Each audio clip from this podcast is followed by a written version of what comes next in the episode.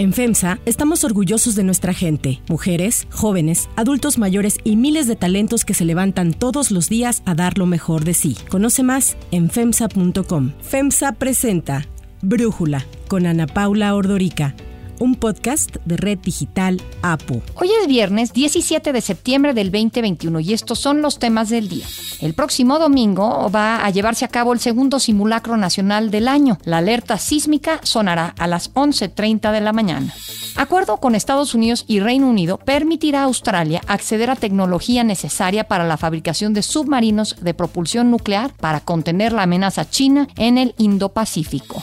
Pero antes vamos con el tema de profundidad.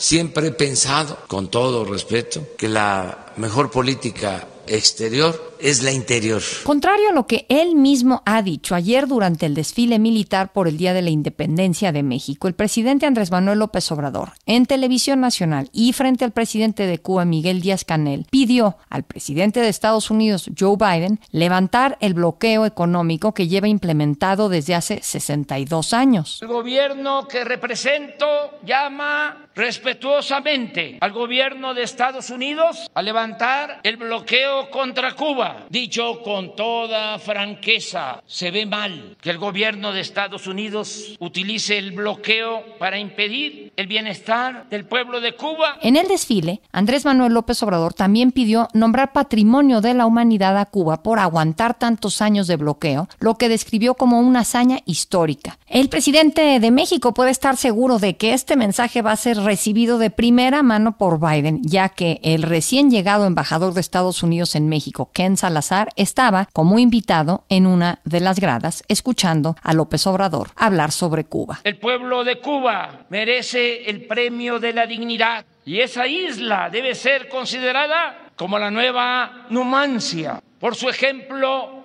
de resistencia y pienso que por esa misma razón debiera ser declarada patrimonio de la humanidad. Usualmente, los presidentes acuden al desfile militar y no pronuncian discursos. Ayer, no solo habló el presidente López Obrador, también el presidente de Cuba, Miguel Díaz Canel, quien agradeció el apoyo que México siempre ha brindado a su país y resaltó la historia de amistad que liga a los dos pueblos. Cuba recordará siempre sus expresiones de apoyo, su permanente reclamo por el levantamiento del bloqueo y porque se convierta el voto anual de Naciones Unidas en hechos concretos.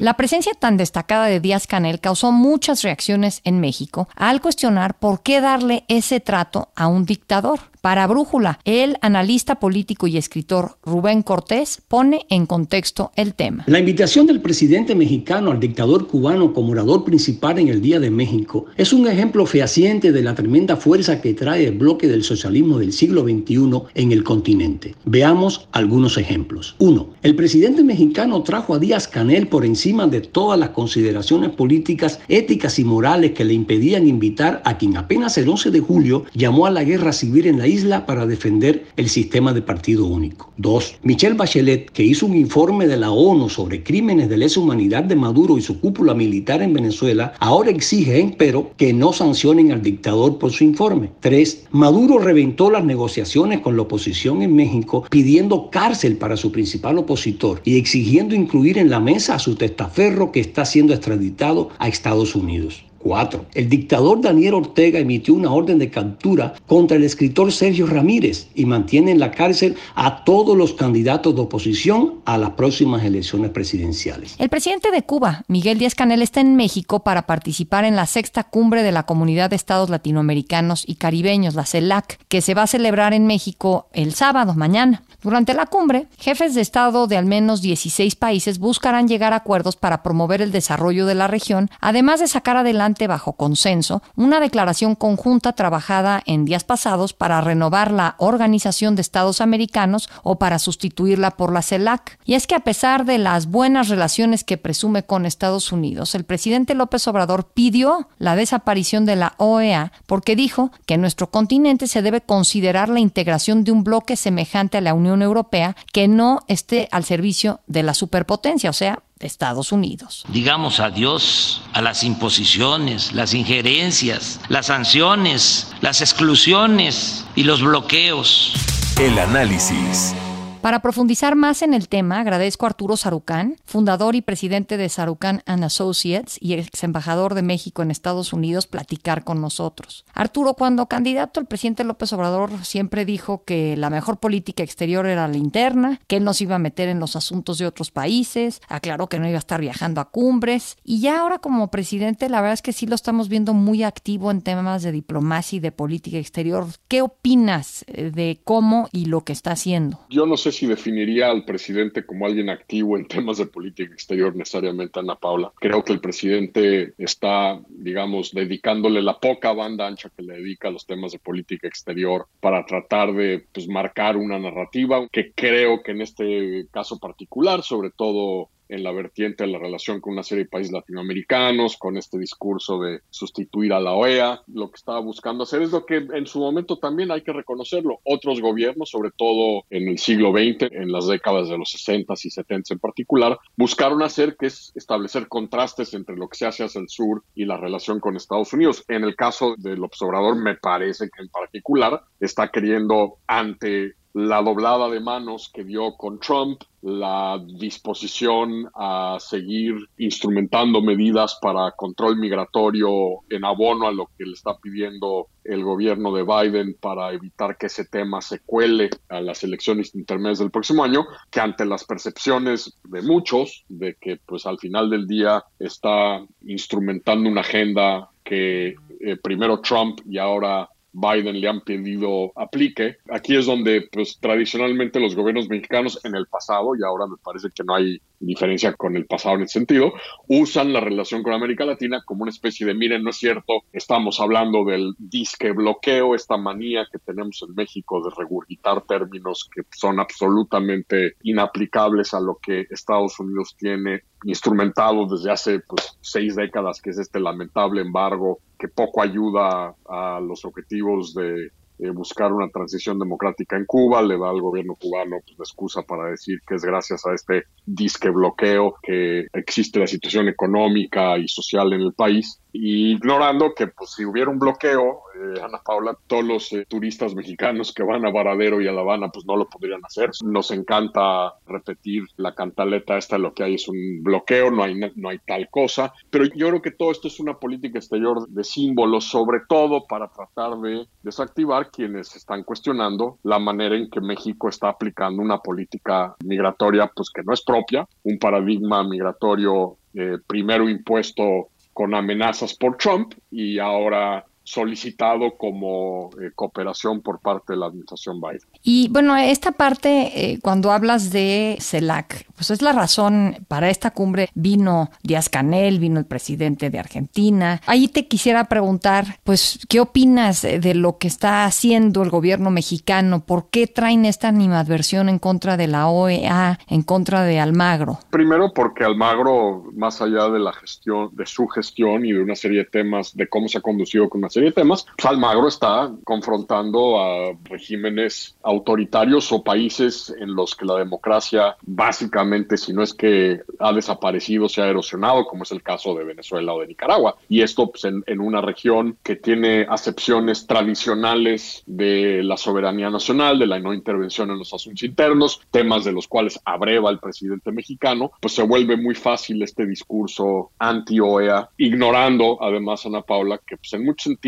la OEA es lo que los estados partes hacen que la OEA sea. Es decir, son los estados parte los que durante todas estas décadas le han dado el mandato a los secretarios generales de la OEA y a la propia administración. Entonces, en gran medida, eh, digamos, el fracaso o el éxito de la OEA, pues no depende tanto de quién es el secretario general, depende del mandato y de la participación de los estados partes en la OEA en lo que es hoy la OEA. Entonces, digamos, creo que estamos viendo, yo no sé si es una cortina de humo para distraer precisamente los cuestionamientos que se han detonado con respecto sobre todo a lo que estamos haciendo en materia migratoria, pero ciertamente no le ayuda a nadie. Creo que el gran problema de fondo, y lo vimos de manera creo que muy palmaria y lamentable además, es la falta de liderazgo y de banda ancha en América Latina para temas de política exterior para el mundo. Es decir, una de las razones por las cuales hoy hay un presidente estadounidense en el Banco Interamericano de Desarrollo contra todo precedente y contra toda práctica diplomática es porque la región fue incapaz de juntarse y presentar un candidato unificado de consenso latinoamericano que pudiese competir con el candidato que Trump buscó imponer en la OEA y hacerse de una institución que siempre tradicionalmente había estado reglas no escritas, ciertamente, pero tradicionalmente siempre en manos de un presidente del Banco Latinoamericano. Entonces también hay que reconocer, es decir, hay, un vacío latinoamericano ahorita en términos de liderazgo internacional brutal y esto no lo vas a solucionar socavando a la OEA y queriendo privilegiar un mecanismo, la CELAC, que pues, le falta muchísimo para poder ser un mecanismo eficaz y que además no incluye a dos países fundamentales del hemisferio occidental, que son Estados Unidos y Canadá. Nos guste o no, son partes de este continente y son dos países que juegan un papel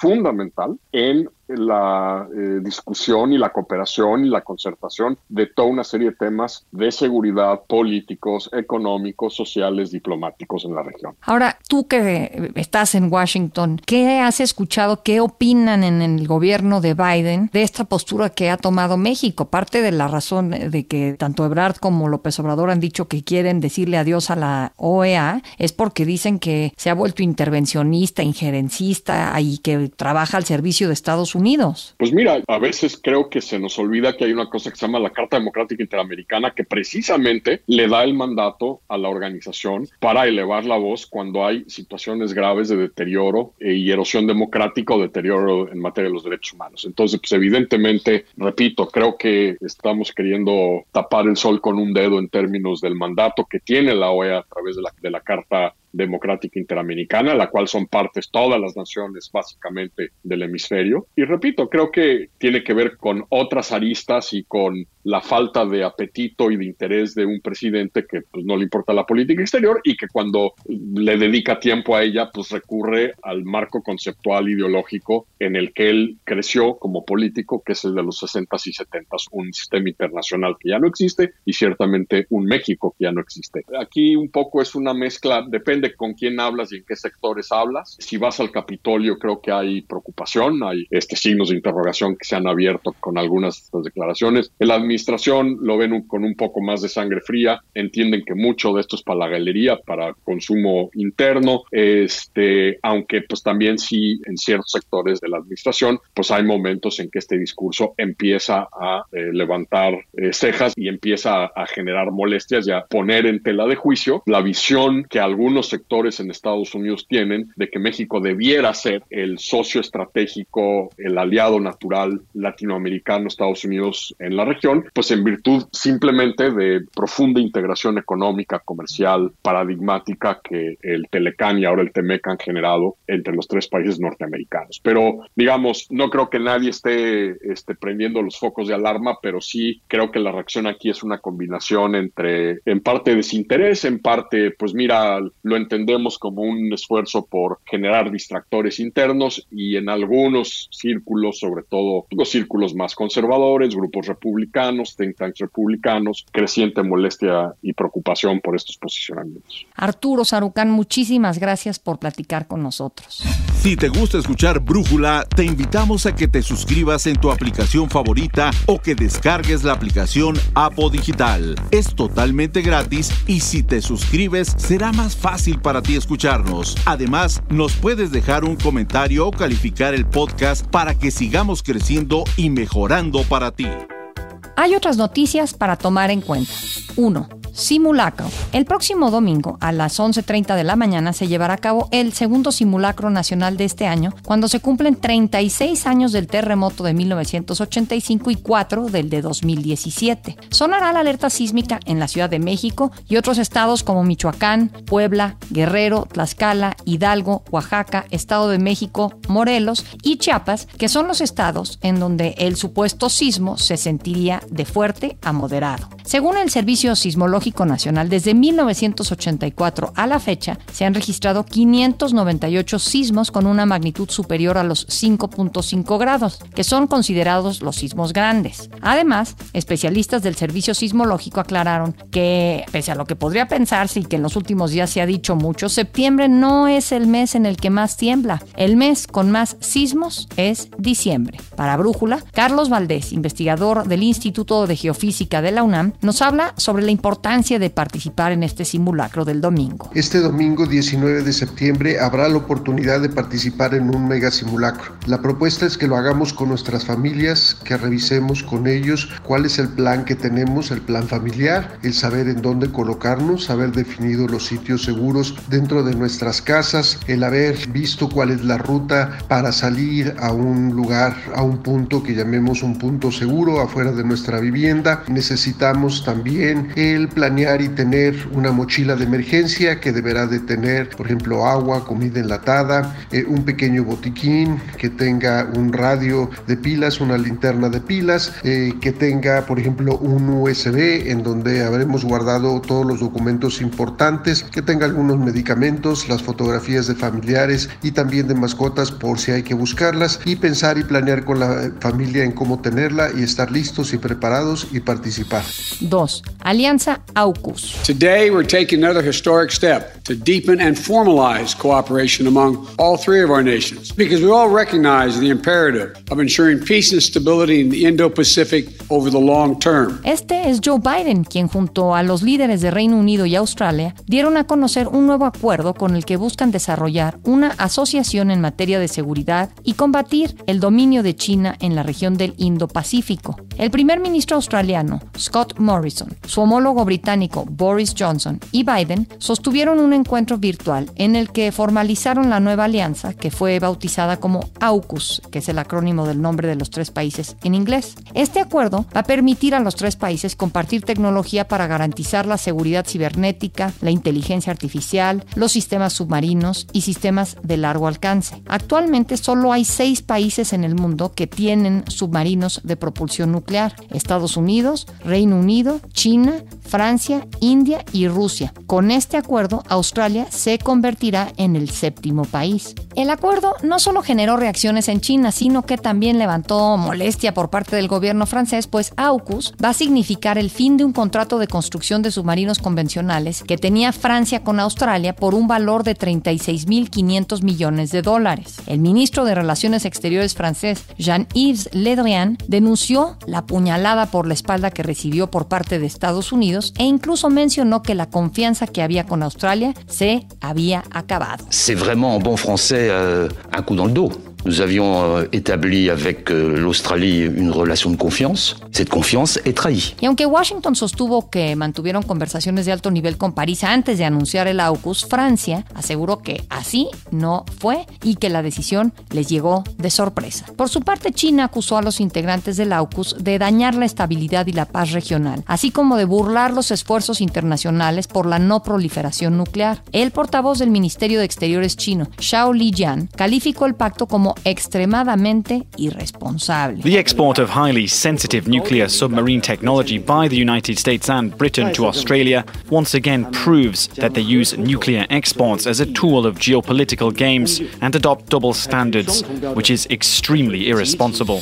Yo soy Ana Paula Ordorica. Brújula lo produce Batseba Feitelson. En la redacción, Ariadna Villalobos. En la coordinación y redacción, Christopher Chimal. Y en la edición, Omar Lozano. Yo los espero el próximo lunes con la información más importante del día. Que pasen un muy buen fin de semana. Oxo, Farmacias ISA, Cruz Verde, Oxo Gas, Coca-Cola FEMSA, Invera, Torrey y PTM son algunas de las muchas empresas que crean más de 245 mil empleos tan solo en México y generan valor como parte de FEMSA. FEMSA presentó Brújula con Ana Paula Ordorica, un podcast de Red Digital APO.